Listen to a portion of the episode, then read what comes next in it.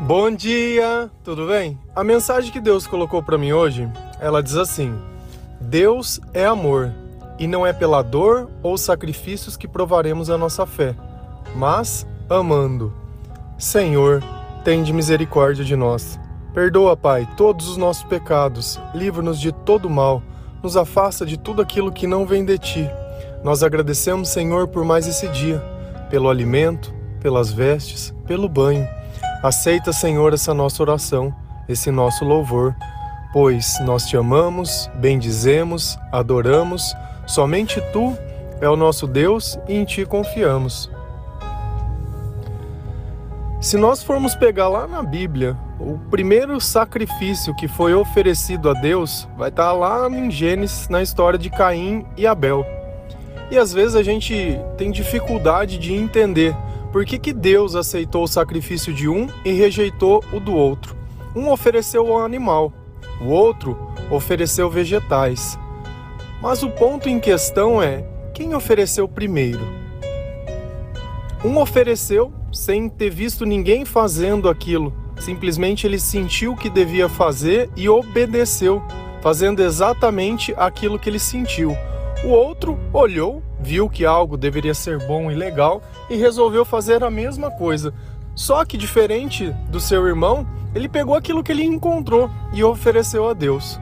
Mas, por Deus não ter eh, aceitado o que ele ofereceu, ele foi lá e matou o seu irmão.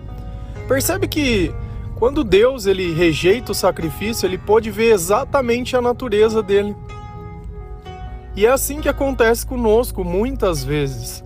No não que Deus nos dá, que a nossa fé acaba sendo provada, que mostra exatamente aquilo que tem dentro do nosso coração e a razão pela qual nós fazemos as coisas. Então, talvez o primeiro que ofereça o sacrifício tenha algum sentido, mas quem oferece porque o outro ofereceu ou quem faz porque viu alguém fazendo, esse já não sabe mais nem por que está fazendo. Se a gente ir lá em Provérbios 21, versículo 3, a palavra do Senhor diz assim: Fazer o que é justo e certo é mais aceitável ao Senhor do que oferecer sacrifícios. Então, para Deus, ele se importa muito mais com o nosso comportamento do que com as nossas oferendas. Se a gente começa a olhar existem outras religiões que elas se pautam em ficar oferecendo coisas. Eu estava andando de bicicleta esse final de semana e eu passei numa encruzilhada, né, que é um lugar onde todas as ruas se encontram e tinha lá uma pinga é, e outras coisas que eles põem vela e essas coisas. Então, nessa tipo de religião, Deus só faz o que ele quer quando ele oferece algum tipo de coisa. Mas na crença que nós temos em Jesus Cristo, eu não preciso sacrificar nada. Na verdade, Deus ele quer que eu tenha obediência e um bom comportamento, que eu tenha sede da palavra de Deus e que eu exalte ao nome do Senhor. Essa é a grande diferença. Se você olhar o Novo, o Velho Testamento inteiro, eles passam sacrificando animais e oferecendo a Deus. Então sempre tinham datas especiais que eles faziam isso com mais frequência, porém os sacerdotes daquela época, eles tinham que fazer isso todos os dias. Então você imagina. E foi se ganhando o entendimento que é muito melhor para Deus você ter obediência do que você ter essa ideia de que fazendo algo a sua espiritualidade ela vai aumentar. Nunca vai ser pela dor, Existe um equívoco que achando que a penitência. Se a gente olhar, eu acho que a única coisa que assemelha a dor que eu noto na Bíblia é quando a gente fala do jejum. Então, teoricamente, o jejum ele iria trazer um certo desconforto. Então, você enfraquece a sua carne para que o seu espírito se eleve. Mas é algo que você faz em oração. E outra, você comeu, passou. Quando a gente olha o povo que caminhou 40 anos no deserto, dá uma sensação que eles fizeram um grande sacrifício.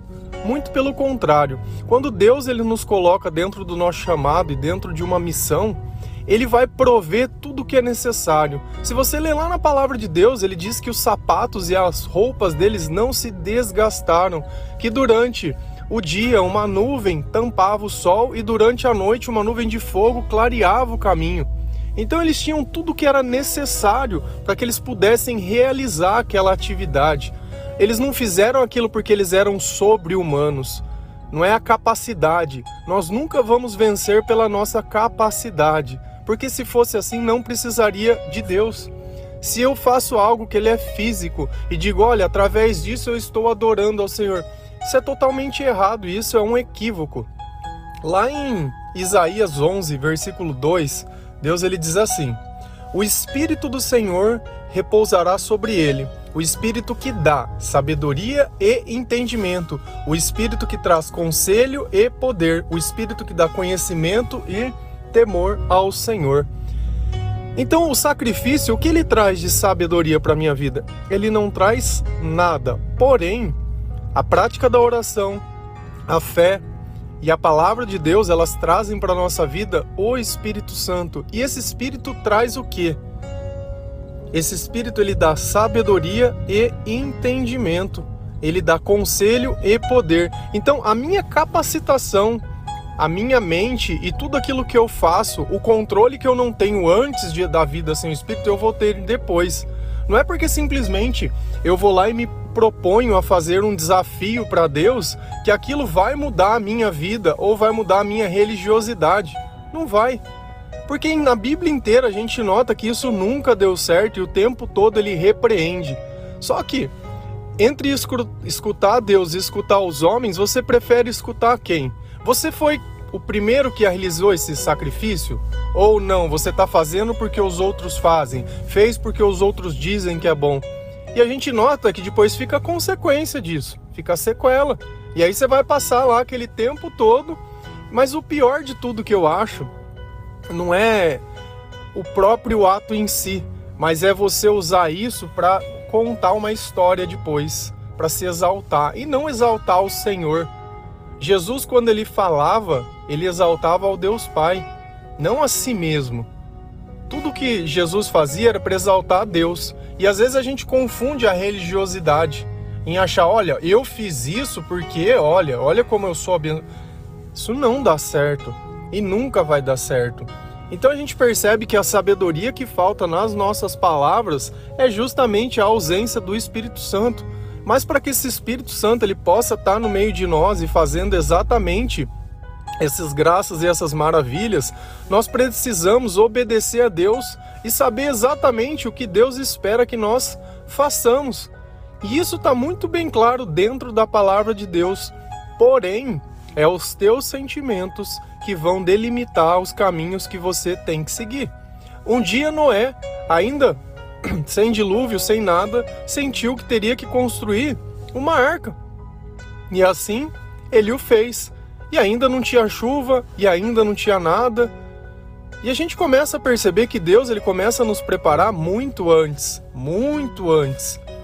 E é quando nós amamos, e é quando nós praticamos aquilo que Jesus ensina, que essa sabedoria e esse sentimento eles começam a transformar a nossa vida.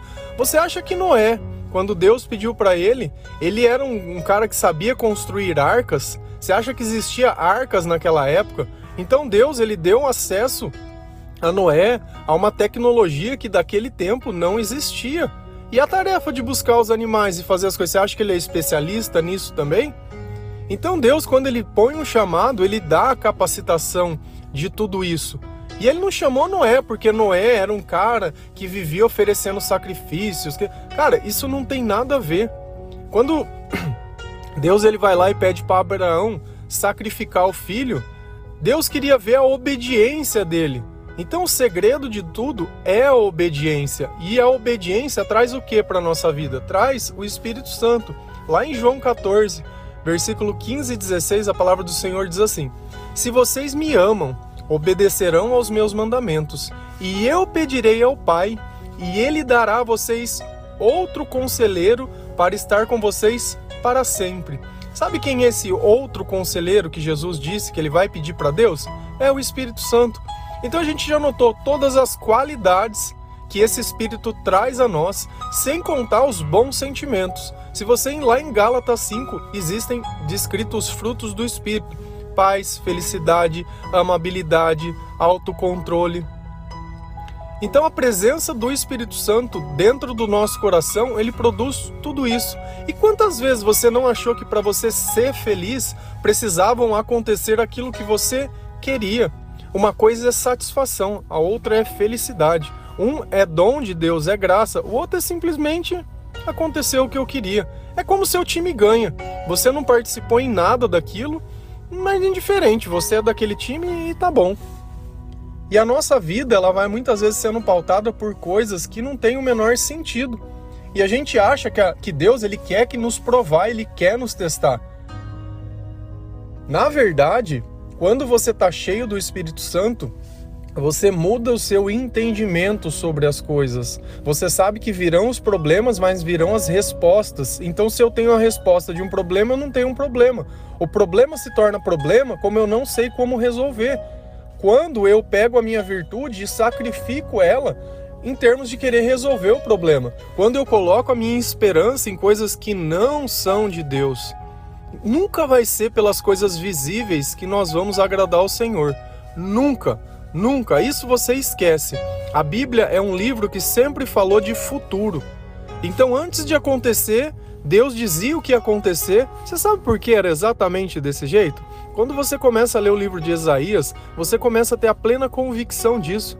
Para que naquela época que a idolatria, eles adoravam construir imagens, e ele detalha demais isso. Que uma parte da madeira ele fazia o ídolo, com a outra parte ele usava lenha para cozinhar e para se aquecer. Então Deus ele contava antes para que quando acontecesse as pessoas não acreditassem. Ah, não, mas isso aconteceu por causa do meu ídolo aqui. Tudo aquilo que não é Deus não tem poder de fazer milagre. Então Deus ele falava muito antes, mas muito antes, tão antes que as pessoas muitas vezes acreditavam que aquilo não iria acontecer, para não passar despercebido. Mas quem acredita nessas palavras, quem vive essa mensagem, quem coloca o amor e a obediência a Deus em primeiro lugar da vida, vai experimentar coisas que nunca imaginou e eu acho que dessa vida, a dependência emocional de outras pessoas é o pior veneno que a gente pode ter dentro da nossa alma, porque você viveu uma vida toda buscando a aprovação de uma pessoa que você nem sabe que espírito está dentro dessa pessoa. De repente você está querendo agradar o diabo e ele nunca vai ser agradado. Por isso que ele te humilha, por isso que ele te pisa e você está ali ainda achando que vai conquistar o amor de alguém. Deus é amor. As pessoas que têm Deus têm amor. E não quer dizer que porque a pessoa frequenta a igreja que ela tem Deus, não tem. É o que eu falo, não caia no, na armadilha de olhar as coisas e querer entender e julgar. Não, o Espírito Santo ele é único, ele é genuíno. Uma pessoa cheia de Deus, ela entende a outra onde está. Ela entende pelo comportamento e pelas coisas que elas fazem. Então, se eu preciso de data, se eu preciso de momento, se eu preciso de coisa para marcar e pontuar a minha fé, tem alguma coisa errada comigo. Não existe dia mais especial. Todos os dias que você está vivo é especial. A partir do momento que você começa a querer determinar o que é bom, o que é ruim, tudo que Deus faz é bom. Se você está vivo, é bom. E nós temos perdido muitas pessoas. Pessoas que têm se assassinado, né, se suicidado, desculpa, pessoas que vão e agridem outras pessoas. Tudo isso é falta de Deus. Tudo isso é falta de sabedoria. Eu vejo gente defendendo coisas erradas com uma velocidade. Você sabe por quê? Porque não tem coragem de olhar para Deus e perceber que aquilo que faz não é bom. Então elas precisam defender o errado, senão elas estariam condenando a si mesmas, mas já estão condenadas.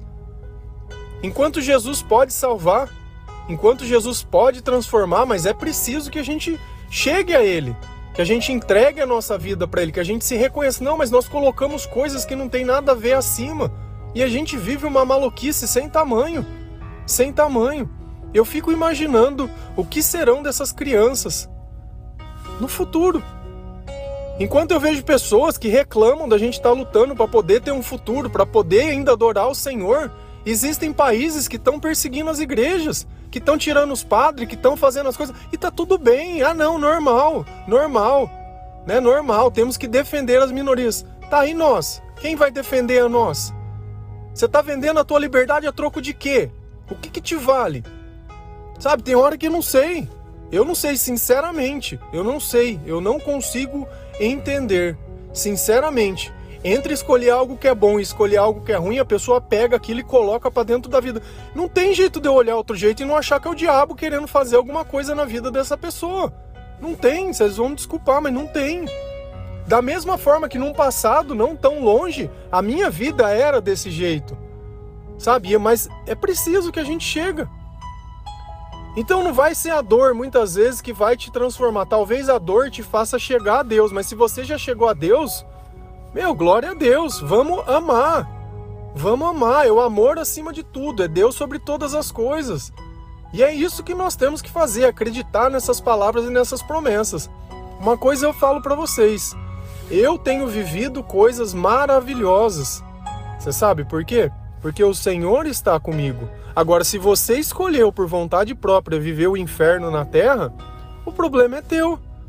Não quer obedecer, não quer ler a palavra, não quer fazer o que Deus ensina, não quer abrir mão das coisas, não quer pedir perdão, não quer amar, não quer fazer nada.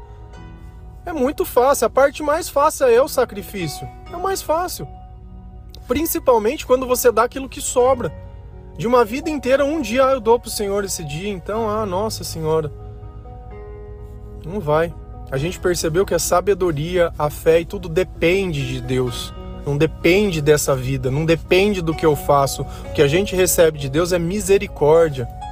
Misericórdia, não por merecimento.